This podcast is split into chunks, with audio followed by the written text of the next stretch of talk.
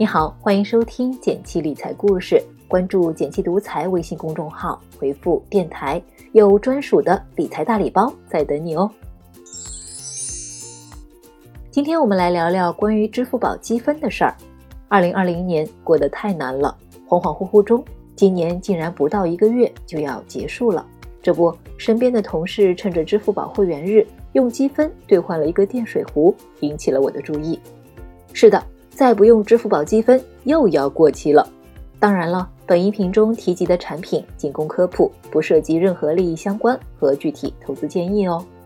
我们接下来就看看薅羊毛的第一步：如何确认你的支付宝积分是否要过期？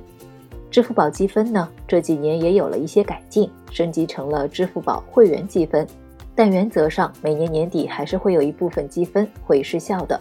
打开你的支付宝。点击我的支付宝会员，就能看到你的支付宝积分以及有多少积分会过期了。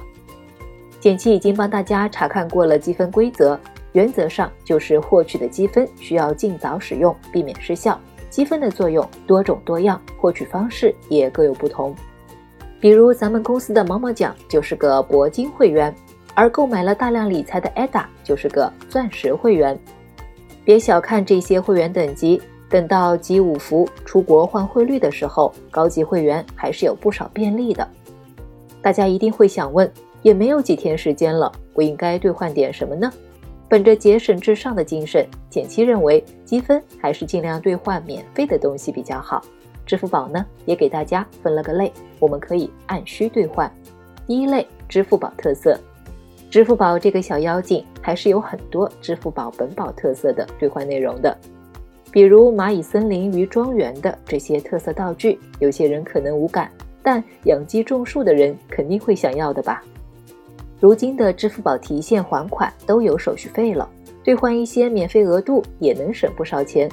推荐给实在不知道兑换啥的朋友们，就闭眼兑换这些就行了，总会用得上。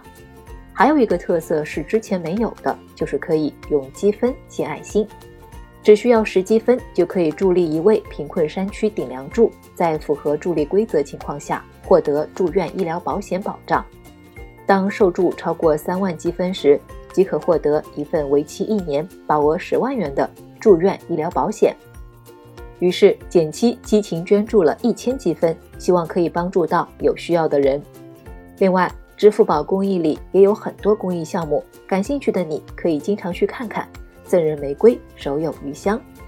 第二类精品好货和甄选美食，这里就是同事 Ada 兑换电水壶的地方了。简七看了一眼，好东西还是有不少的，而且不同时间去看上架的货品可能不太一样。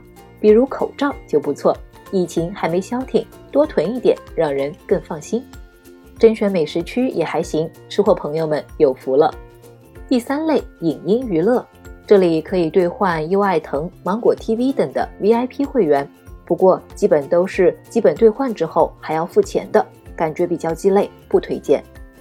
最后有个提醒是，每月十八日是支付宝会员日，届时会放出更多可以兑换的东西，大家可以在十二月十八日的时候去翻一下，可能会找到心仪的兑换物哦。